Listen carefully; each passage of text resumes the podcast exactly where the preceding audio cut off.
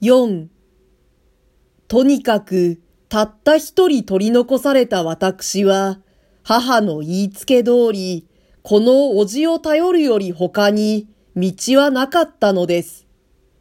おじはまた一切を引き受けてすべての世話をしてくれました。そうして私を私の希望する東京へ出られるように取り計らってくれました。私は東京へ来て高等学校へ入りました。その時の高等学校の生徒は今よりもよほど殺伐でそやでした。私の知ったものに夜職人と喧嘩をして相手の頭へ下駄で傷を負わせたのがありました。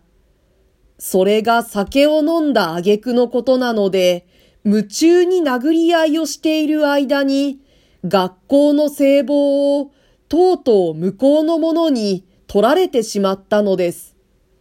ところがその帽子の裏には、当人の名前がちゃんとひし形の白い切れの上に書いてあったのです。それでことが面倒になって、その男はもう少しで警察から学校へ紹介されるところでした。しかし友達がいろいろと骨を折って、ついに表沙汰にせずに済むようにしてやりました。こんな乱暴な行為を上品な今の空気の中に育ったあなた方に聞かせたら、定めてバカバカしい感じを起こすでしょう。私も実際バカバカしく思います。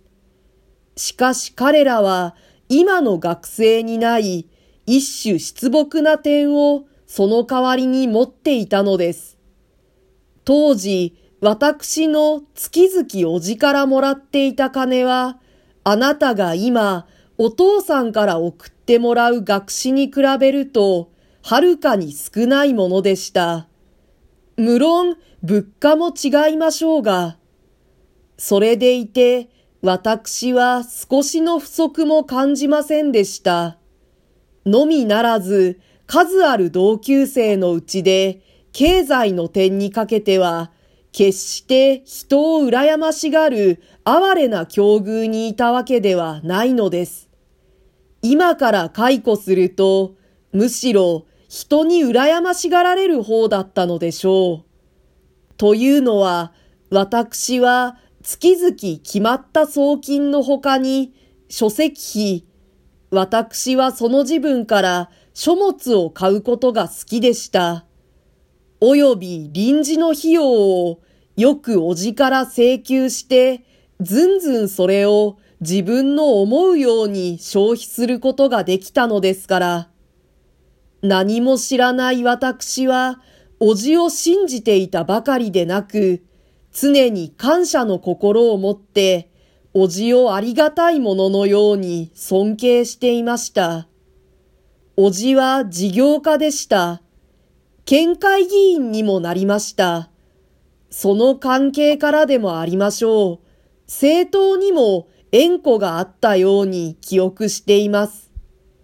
父の実の弟ですけれども、そういう点で性格から言うと父とはまるで違った方へ向いて発達したようにも見えます。父は先祖から譲られた遺産を大事に守っていく特実一方の男でした。楽しみには茶だの花だのをやりました。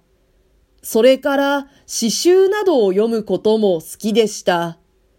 書が骨董といった風のものにも多くの趣味を持っている様子でした。家は田舎にありましたけれども、二里ばかり隔たったし、その市にはおじが住んでいたのです。その市から時々道具屋が掛物だの、香炉だのを持ってわざわざ父に店に来ました。父は一口に言うと、まあ、マンオフミーンズとでも評したらいいのでしょう。比較的上品な思考を持った田舎紳士だったのです。だから気象から言うと、活達なおじとはよほどの見学がありました。それでいて二人はまた妙に仲が良かったのです。父はよくおじを評して自分よりもはるかに働きのある頼もしい人のように言っていました。自分のように親から財産を譲られた者は、どうしても固有の再感が鈍る。つまり、世の中と戦う必要がないからいけないのだとも言っていました。この言葉は母も聞きました。私も聞きました。父はむしろ私の心得になるつもりで、それを言ったらしく思われます。お前もよく覚えているがいい。と、父はその時、わざわざ私の顔を見たのです。だから私は、まだそれを忘れずにいます。このくらい、私の父から信用されたり、褒められたりしていたおじを、私がどうして疑うことができるでしょう。私にはただでさえ誇りになるべきおじでした。父や母が亡くなって万事その人の世話にならなければならない私にはもう単なる誇りではなかったのです。